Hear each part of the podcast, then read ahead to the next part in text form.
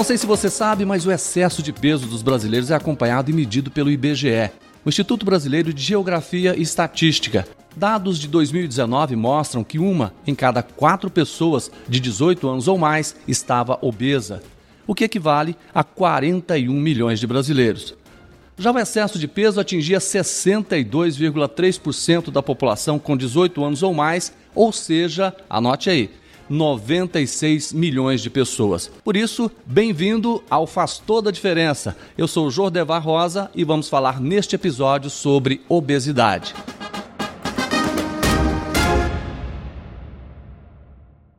A obesidade é um problema tão sério no mundo que o 11 de novembro é o Dia Mundial da Obesidade e o Dia Nacional de Prevenção da Obesidade. É um susto quando a gente pensa que esse número representa quase a metade da população brasileira.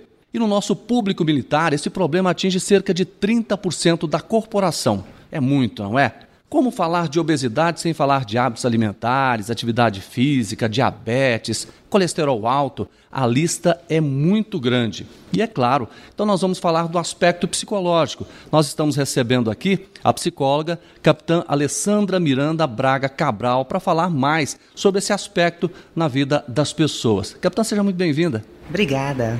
Nós é que agradecemos a participação da senhora aqui no nosso podcast da Fundação Tiradentes. A obesidade é de fato um fator de risco para uma série de doenças, não é? De que forma isso age psicologicamente nas pessoas? Obrigada pela oportunidade. Eu começo falando primeiro que é importante deixar claro que a obesidade é uma doença. Ela abre portas para outras comorbidades, outras complicações, mas em si a obesidade já é uma doença. Nem todo obeso vai ter um quadro, por exemplo, de diabetes. Tá? Mas o fato dele estar obeso, ele já está com comprometimento de saúde, porque a obesidade é considerada, mais uma vez eu falo, uma doença. Agora, com relação a aspectos psicológicos, tem algumas variáveis psicológicas muito comuns em pessoas obesas, tá? E eu começo hoje falando sobre uma bastante importante que está presente não só no quadro de obesidade, como também no, no, no contexto daquelas pessoas que têm o que a gente chama de comer transtornado, que é uma relação complicada com a alimentação, conflituosa com a comida. É um fenômeno chamado de regulação emocional através da comida. Ou seja, se eu estou triste, eu como, se eu estou irritado, eu como, se eu fiquei frustrado, eu como, se eu estou alegre, eu também como. É uma forma de manejar as emoções, aliviar um desconforto, um sofrimento através da alimentação. E isso é mais comum do que a gente pensa. Isso é um traço bastante comum nas pessoas que têm uma dificuldade para lidar com alimentação, com comida. Pois é, eu queria saber exatamente isso. Como é que ele pensa? Ah, eu estou triste, eu vou comer que melhora. Ele pensa assim, a pessoa? É mais ou menos um raciocínio desse. O pensamento é: se eu estou triste, então a comida vai me trazer um alívio. E a grande, é, o grande objetivo da psicoterapia, um tratamento, é justamente analisar esse pensamento e mostrar para esse paciente que isso é apenas uma ideia que não corresponde à realidade. Por exemplo, ele pensar que comer vai aliviar o sofrimento, pelo contrário, ele está resolvendo um problema com um outro problema.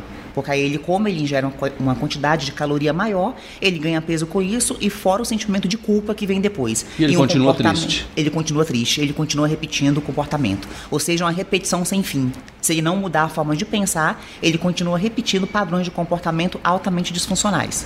Mas como é que ele começa a pensar que, por exemplo, a comida pode resolver esse problema? Vamos lá, vamos primeiro uh, esclarecer, uma coisa muito importante que é assim: não é porque a pessoa quer que a comida resolva, é simplesmente porque ela tem alguma condição a nível biológico que fala mais alto que isso. Não depende da vontade dela somente. É, e é bom falar isso porque o obeso ele tem um todo um estigma de ser às vezes uma pessoa preguiçosa que não quer fazer ou que sabe o que tem que ser feito mas não faz. Não é assim. Então vamos lá, falando de biologia um pouco de cérebro, né? A gente tem que entender que a mente é produto do cérebro. Então no cérebro existe uma região chamada de córtex pré-frontal, que é uma região que comanda, que gera um comando de análise, ou seja, eu posso fazer isso ou eu não posso. É uma região que toma decisão, que analisa benefícios, riscos, benefícios, que adia uma decisão, é que toma conta de planejamento, ou seja, o córtex pré-frontal é o nosso freio social. Se a gente tiver uma lesão de córtex pré-frontal, a gente não veste roupa para poder sair à rua, por exemplo.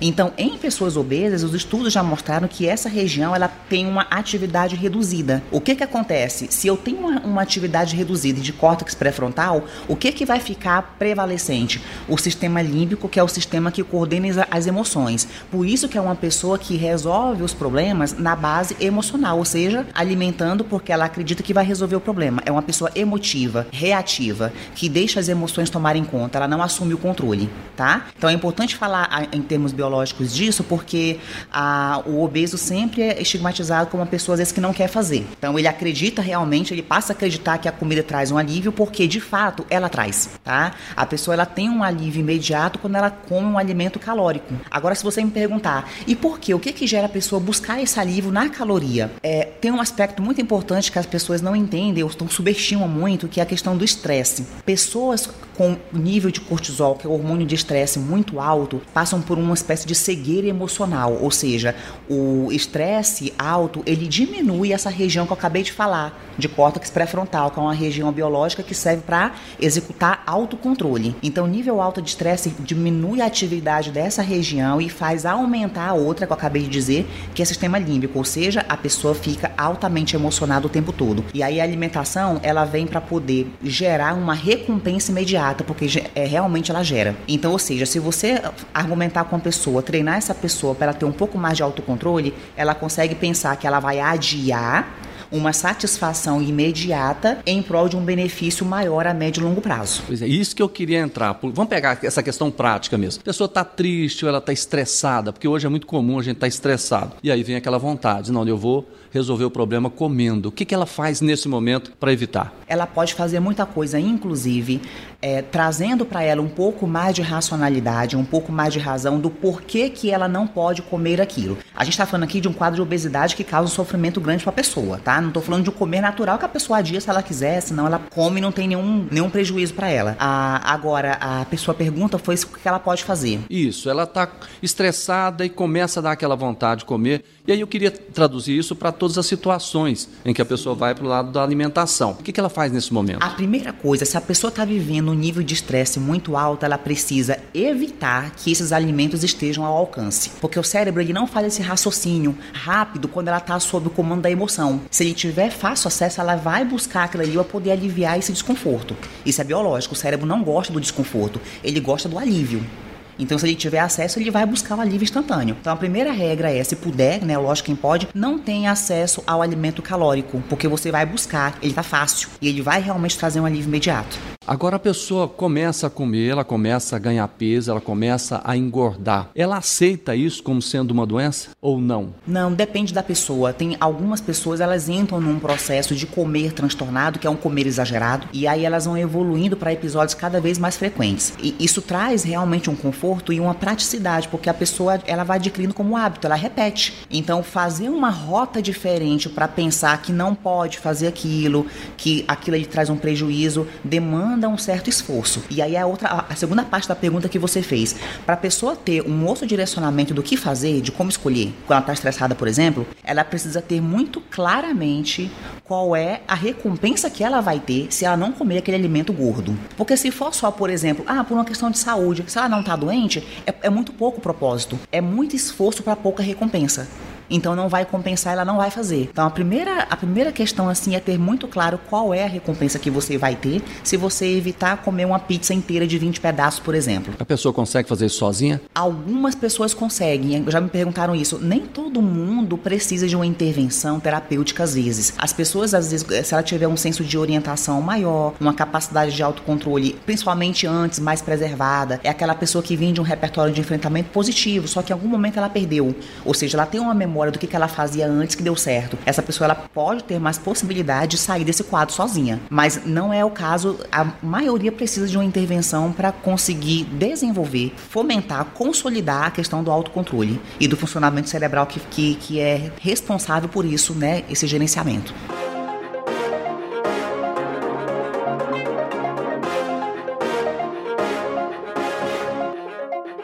Então eu queria trazer para a Polícia Militar, porque a situação do, do, do, PM, do policial militar, é de muito estresse. A profissão dele já é assim, ele entra em situações de risco o tempo inteiro. E, obviamente, isso reflete no comportamento psicológico dele. Como é que o policial militar deve fazer numa situação como essa? Ele começa a se alimentar, começa a comer além por conta do estresse. Primeiro, ele precisa entender o porquê que ele está comendo, que é em função desse manejo de alívio. Ele precisa entender isso primeiro. Porque se você chega com uma pessoa altamente estressada e passa para ela uma intervenção de dieta com restrição calórica, ela vai ter que fazer um esforço e isso vai demandar mais estresse ainda. Não tem o porquê ela fazer, não tem porquê ela aderir. Então ele precisa entender que ele está sendo submetido a um comer a mais em função de tamponar, em função de trazer um alívio instantâneo. Ele tem que ter esse conhecimento. E é o que muitas pessoas não têm. Muitas pessoas buscam estratégias rápidas e elas não entendem que elas estão é, em função de um mecanismo biológico que foge do controle. Não tem como ele desligar essa região do cérebro que pede para ele, por exemplo, alívio. Não tem.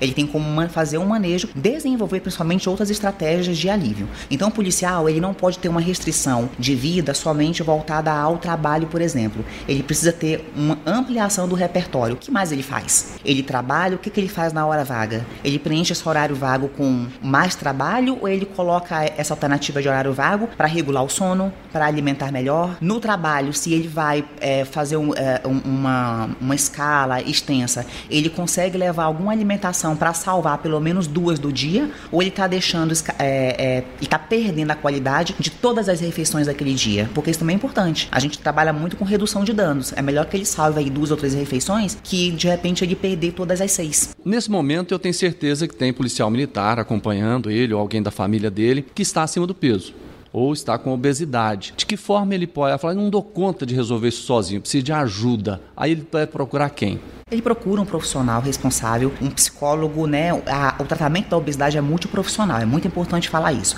Então a parte psicológica é muito importante. Há estudos que já indicam que talvez seja maior, o maior desafio é a parte comportamental. Ele precisa procurar uma assistência para isso, de nutricionista, de psicólogo, talvez de um endócrino, de alguém que vai fazer todo o mapeamento eh, orgânico, clínico, hormonal e tudo para saber se ele está mais ou menos organizado. E a parte da psicologia que eu posso responder é basicamente isso assim, de entender como que esse funcionamento ocorre e fazer um treino principalmente de aumentar o repertório dele para que ele tenha outras fontes de prazer que não seja somente com a comida tá? E aí envolvem outras características psicológicas que tem a ver com essa questão da tolerância à frustração, tá? Tolerância à frustração. A gente percebe que em pessoas obesas tem uma baixa tolerância à frustração. É muito percebido com falas do tipo, poxa, mas é só mais um bolo, é só mais uma pizza, é só mais uma cerveja. Então, aquela permissividade que fica constante, que caminha muito junto com a impulsividade. Ou seja, eu quero, então eu faço, entende? Um, um processo de tomada de decisão tem que acontecer numa ordem seguinte. A pessoa ela tem uma intenção, ela quer comer a pizza,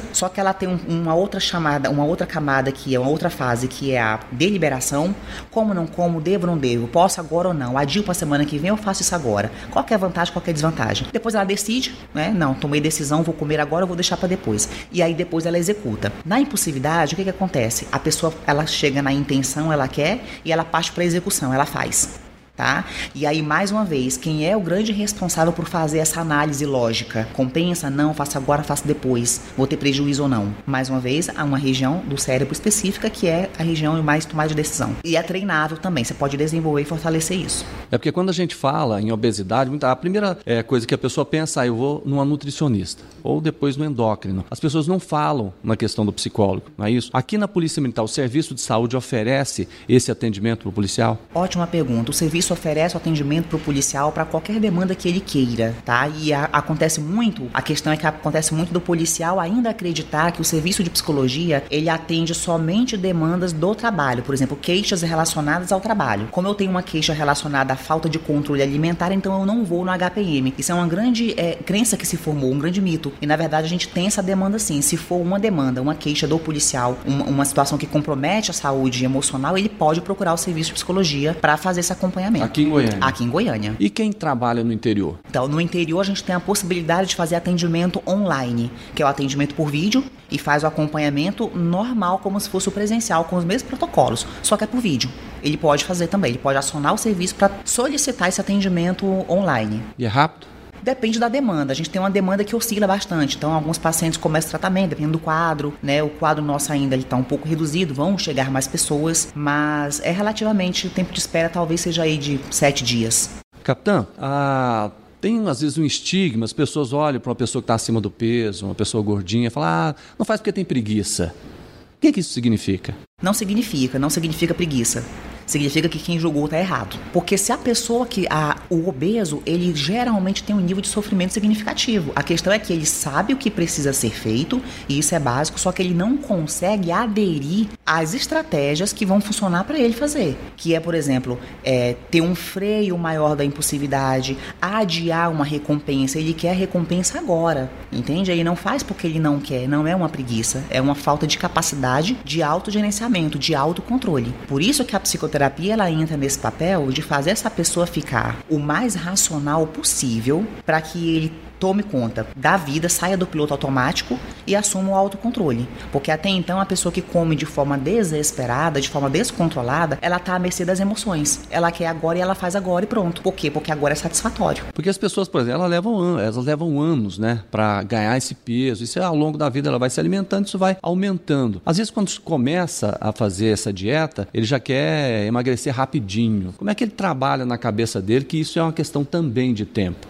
Isso, isso é uma questão de tempo e principalmente, principalmente de estabelecer uma meta realista e praticável. Porque o que acontece? Se você se envolve com qualquer tarefa e que seu cérebro perceber que aquele esforço vai ser grande demais e que essa recompensa está muito longe, você não vai conseguir aderir. Você vai liberar um neurotransmissor chamado noradrenalina, que ou seja, que é o, o seu estado de alerta vai estar tá ativado, só que vai faltar um outro muito importante que é a dopamina, que é o que significa o quê? Vai e faz. Então você fica ansioso sabendo, eu tenho a dieta, eu preciso fazer dieta, nossa, não fiz a dieta, fui a dieta. Você fica nesse estado repetitivo de ansiedade, mas não tendo dopamina suficiente para te fazer aderir, para te fazer aderir ao plano de tratamento, entende? Porque a recompensa está muito longe. Então, é, você não foca em 30 quilos, você foca em 500 gramas. Você não foca em começar a academia fazendo uma hora e meia de treino por dia. Você foca em descer do ponto de ônibus, sei lá, dois pontos antes e caminhando até em casa, por exemplo. É gradativo, é, é um pequeno passo e esse pequeno passo tem que ser muito valorizado. Eu, eu queria trabalhar principalmente para o primeiro passo. Né? Tem aquela história que segunda-feira eu começo a dieta, segunda-feira eu vou para academia, aí no final de semana ele exagera e na segunda-feira ele não vai. O que a pessoa faz para dar o primeiro passo? O primeiro passo tem que começar hoje, não é amanhã. Não é segunda. Não é segunda-feira, não é porque depois de domingo, porque senão a pessoa ela começa a fortalecer esse pensamento de que um dia ideal vai existir e não tem dia ideal. O que a gente faz muito no obeso é pedir para ele fazer um monitoramento, por exemplo, eu estou falando já um pouco de estratégia, faz um monitoramento do que é que acontece com você quando você come de forma, de forma exagerada exagerada. E aí, assim, é, é importante ele entender quais são os gatilhos né? Para poder quebrar essa ideia de que o dia ideal ele não acontece. Quando você começa a monitorar, você vê que tem muitos obstáculos. Ah, é porque teve reunião da família, porque o meu chefe levou um lanche, porque o meu colega da viatura levou também, e aí eu fiquei com vergonha de falar não. E aí você percebe que esses obstáculos, eles não vão embora, eles continuam acontecendo. Então, se você começar a alimentar esse pensamento de que um dia ideal existe, você vai começar sempre uma despedida eterna da comida, entende? Vai continuar repetindo isso. Vou despedir hoje porque amanhã é o dia ideal. E você não consegue consegue fazer. E por que, por exemplo, a gente sempre percebe, vamos falar agora de academia, a pessoa faz a matrícula, vai no primeiro mês, ótimo, né? No segundo já começa a faltar e no terceiro ela some. Né? Por que isso? Porque de repente ela começou com uma expectativa muito alta, e isso é um outro treino que a gente precisa fazer com um paciente obeso, eu que tenho algum problema com um, uma, uma relação conturbada com a comida, é o ajuste de expectativa. Quanto maior a sua expectativa e quanto mais distante ficar o resultado que você se propôs, esse espaço entre a expectativa que você conseguiu realizar se chama frustração. E a pessoa fica frustrada porque ela achou que em três meses ela ia fazer um, um shape tanquinho, ia para a praia, ia ficar com 10% de gordura e não dá tempo de fazer isso. Em três meses é um processo realmente. O, o, o desafio, eu vou te falar o que, que é: é fazer a pessoa gostar do processo. Ela precisa aceitar o processo. Esse trabalho de aceitação, estou obeso, eu estou fora de forma, mas eu sei que eu tenho um caminhar, eu sei que eu tenho habilidade para isso, eu tenho o suporte necessário e eu vou fazer.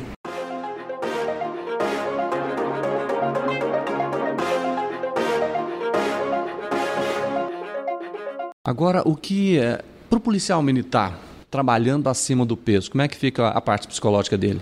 Olha, aí é uma situação bastante delicada porque, como eu falei, né, ele já está doente por estar obeso, né? E o policial, ele, o corpo dele é uma ferramenta de trabalho. Sim.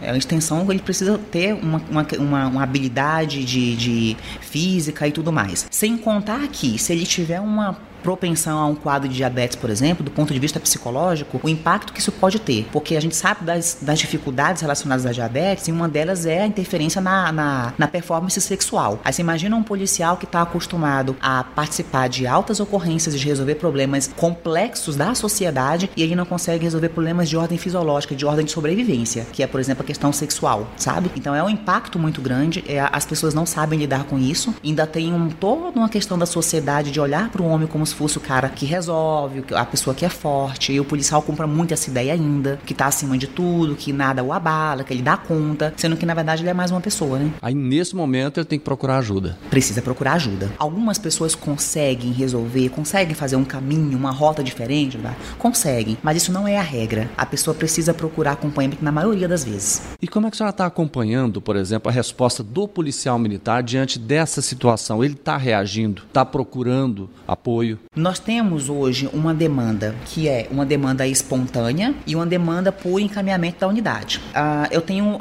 oito anos de instituição, né? De quando eu comecei para hoje, eu percebo um movimento maior das pessoas falarem mais em saúde mental, por exemplo, da importância de saúde mental, do equilíbrio emocional, mas ainda assim está muito distante do que poderia acontecer de adesão, do, da diminuição do medo, do preconceito. Ainda tem uma ideia muito voltada de que se eu procurar o serviço de psicologia, então vai ficar categorizado que eu tenho um problema grave ou que eu não tenho condição de trabalhar como policial e não são coisas distintas. Não tem relação, não. Tem, muitas pessoas estão em acompanhamento, inclusive para tratamento de, de, de questão de, de comer transtornado, de comer em exagero, estão em serviço normalmente. Antes da gente encerrar, eu queria até voltar para a gente reforçar é, essa, essa, essa forma que a pessoa deve se comprometer a fazer. Ela percebeu então, ela está aumentando o peso, ela está estressada. Qual é o recado que você dá para elas? Qual é o primeiro passo então para que ela comece a resolver esse problema? Primeiro passo é ela entender o que ela quer, qual é o propósito. Ela vai procurar um acompanhamento para modificar a forma de alimentar por qual motivo? Qual é o motivo? Não pode ser um motivo amplo por questão de saúde, porque se ela não tiver de uma forma muito especificamente doente, ela não vai ter motivação para fazer aquilo. Então qual é? É ela caber melhor numa roupa, é ela ficar melhor na farda, é ela conseguir trabalhar ao longo do dia sem ter tanto cansaço especificamente. Tem que ser um objetivo muito específico, tá? Segundo passo, começa hoje. E o terceiro, dê importância pro pensamento, porque pensamento dicotômico, que é aquela coisa 880, tudo ou nada, não vai levar você a um lugar muito longe, porque porque quando você pensa 880, você tem duas opções apenas. O objetivo da psicoterapia é fazer você ter um caminho do meio, que aí você tem muitas opções, e não extremo. Por conta da dicotomia que as pessoas ficam sempre começar na segunda, ou então assim, já que eu comi um pedaço de pizza, agora eu vou comer toda a pizza, por exemplo. E isso atrapalha bastante. Capitão, a pessoa então acompanhou o nosso podcast e decidiu: olha, eu quero ajuda, eu vou resolver, eu vou mudar a minha vida, vou ser mais feliz. Aí ela procura quem e como? Ela vai entrar em contato no serviço de psicologia com o telefone, vou falar aqui, mas as pessoas têm acesso pelo site, o telefone é 3235 6172. Eu vou tá só certo. deixar uma última frase, me Sim, permite, tá? Claro. Tem uma frase de Manuel Barros que eu gosto muito que fala assim: "O tempo só anda de ida". Ou seja, é só para reforçar aquela ideia de que você para com essa ideia de recomeço. Não tem recomeço em plano alimentar, existe continuidade. Você furou a dieta hoje, comeu demais, você não vai fazer absolutamente nada a não ser continuar o que você vinha fazendo. O tempo só vai andar de ida sempre. E é hoje. É hoje, é agora. Bem, nós falamos hoje no Faz Toda a Diferença com a capitã Alessandra Miranda Braga Cabral, mestre em Psicologia de Saúde, sobre essa questão da obesidade, de sobrepeso, sobre tudo que faz diferença na sua vida. Recebemos então um alerta importante hoje, todos podemos dar a volta por cima, mudar os hábitos alimentares, começar uma atividade física e ter saúde, porque é isso que todos nós precisamos. Muito obrigado pela participação. Eu que agradeço a oportunidade, muito obrigada. Se você gostou do nosso bate-papo, compartilhe com seus colegas e familiares. Você também pode participar do Faz Toda a Diferença, registrando suas dúvidas, perguntas e sugestões na aba do Fale Conosco do site da Fundação Tiradentes, o tiradentes.org.br, pelas nossas redes sociais. Te esperamos no próximo episódio. Um grande abraço e até lá.